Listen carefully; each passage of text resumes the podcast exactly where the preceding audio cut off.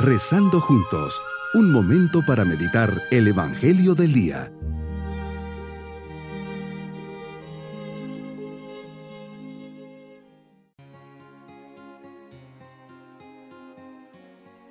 Comenzamos esta semana, lunes de la vigésima tercera semana del tiempo ordinario, siempre poniendo nuestra vida bajo la protección divina.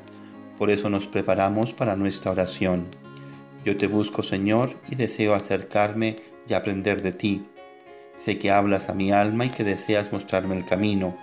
Ayúdame a ser dócil a tu voluntad, a no querer imponer mi punto de vista, sino a abrirme a tus designios, al plan de vida que tienes preparado para mí. Haz que siendo tu fiel servidor, yo pueda llevar a los demás a conocerte y amarte. Meditemos el Evangelio de San Lucas capítulo 6 versículos 6 al 11. Hoy Jesús te encuentras enseñando en la sinagoga. Es día sábado y había allí un hombre que tenía la mano derecha seca. Los fariseos para poderte acusar te acechan a ver si curabas a este hombre en este día. Tú conoces los corazones y las intenciones de los hombres y te diriges directamente al hombre de la mano paralizada. Le pides que se ponga en medio y haces una pregunta a los fariseos. ¿Qué es lo que está permitido hacer en sábado? ¿El bien o el mal? ¿Salvar una vida o acabar con ella? Recorres con tu mirada a todos los presentes, haces que el hombre extienda su mano y en el momento que la extiende queda curado.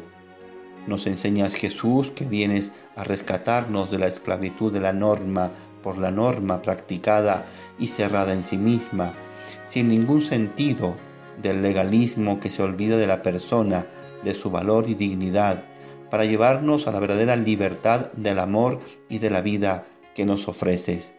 Me invitas a reflexionar y ver en la interioridad de mi corazón y preguntarme hasta qué punto mi fe mi práctica religiosa, especialmente los sacramentos, mi encuentro contigo en la oración, son una experiencia verdadera, espontánea, libre y generosa por mi parte, y no una vivencia meramente material y rutinaria. Jesús, esta curación, nos enseña que el hombre tiene un valor absoluto y que está por encima de cualquier precepto o ley humano Señor, ayúdame a darle vida a mi vida cristiana, a entusiasmarme por ella, que me anime a romper esa burbuja y espacio de confort en la que vivo y no me quede con un simple cumplí, ya fui a misa y marco mi checklist. Que mi deber como cristiano comprometido y consciente del don de mi fe me lleve a ser un auténtico apóstol de tu misericordia Misericordia quiero y no sacrificios. Mi propósito en este día será pedirle al Señor poder comprender mejor a los demás, saber colocarme en su situación y poder perdonar de corazón algo que me haya causado una herida. Y junto al perdón responder con algún acto de misericordia en acción de gracias al Señor por el don de saber perdonar.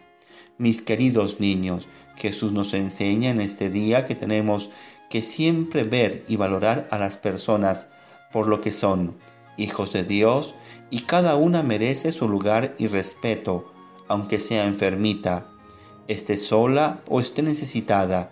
Siempre las tenemos que ver con ojos de amor y misericordia, así como las vería Jesús. Salgamos siempre al encuentro de ellas, dándoles unas palabras de cariño, consuelo y siempre procuremos ayudarlas. Y nos vamos con la bendición del Señor.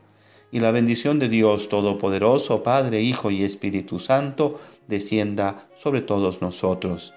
Que tengamos bonito día.